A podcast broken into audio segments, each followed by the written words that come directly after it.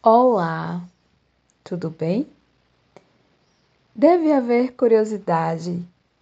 Quem faz o podcast Conta Preta Conta? Que faz a Casa Cast Conta Preta Conta? Hoje prefiro contar quem sou, narrando uma história que escrevi durante o curso de narração artística Caminhos para contar história em contexto urbano da Casa Tombada. O conto chama a vida.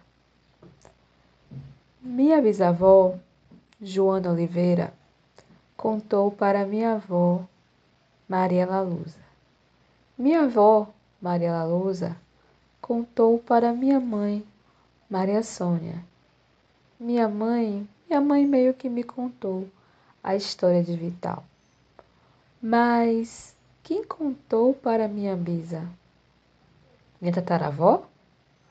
Qual o nome dela? O silenciamento de uma senhora indígena pega no laço, ecoa. Teria sido ela narrar a história que gira entre nós? Vital queria casar com um homem rico. O primeiro pretendente apareceu usando uma armadura de bronze com ele, com ele ela não quis casar.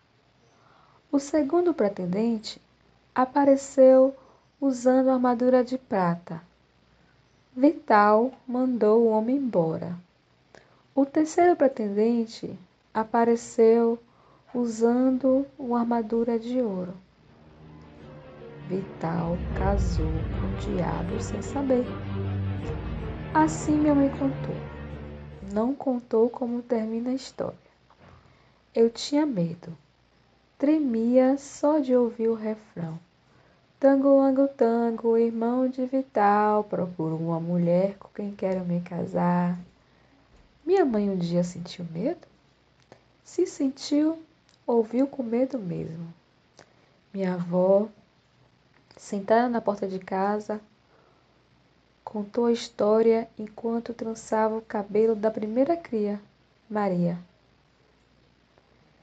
Meu bisavô, João Apóstolo, morreu. Minha bisavó, Joana Oliveira, foi obrigada a pôr do polegar em um documento informando ceder as terras da família para um desconhecido.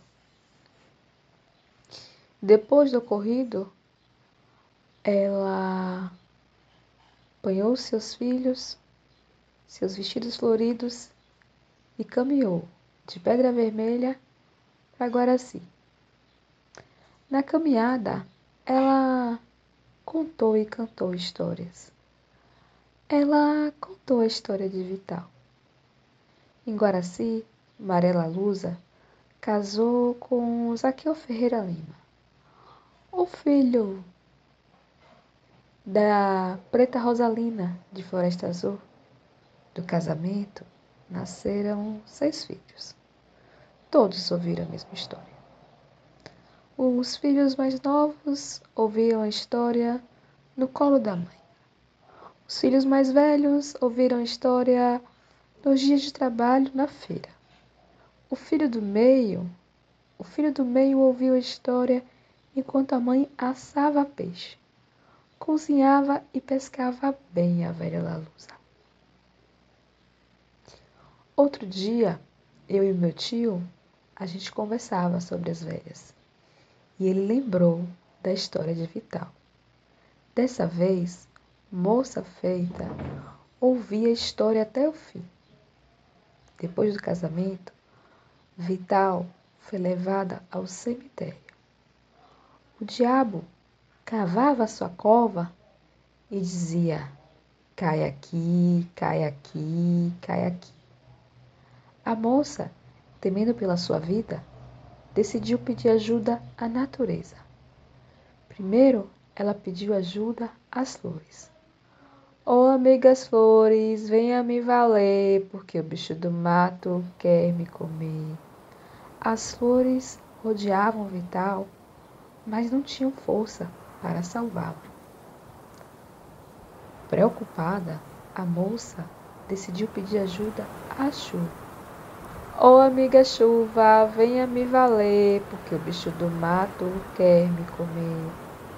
Chuviscava, chovia forte e nada, nada, nada do diabo desistir.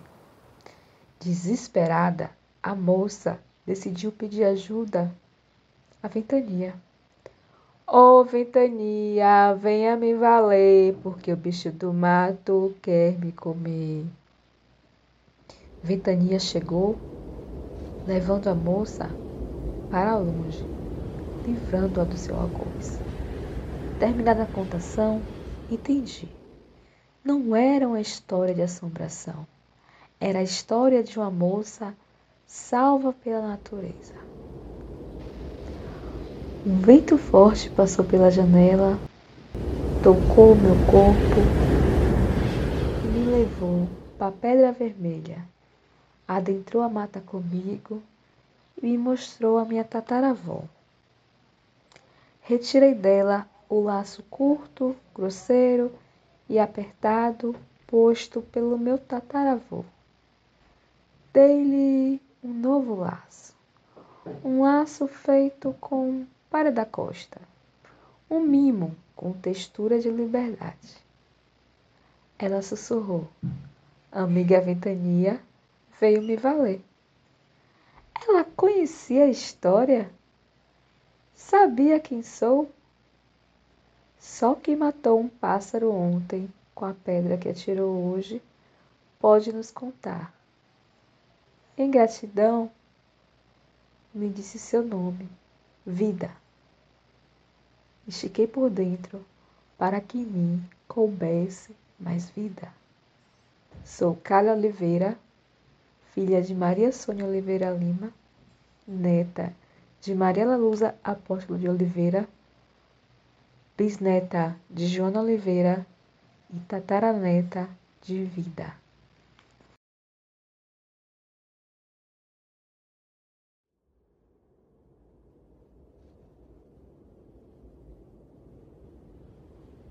Ventania, venha me valer, porque o bicho do mato quer me comer.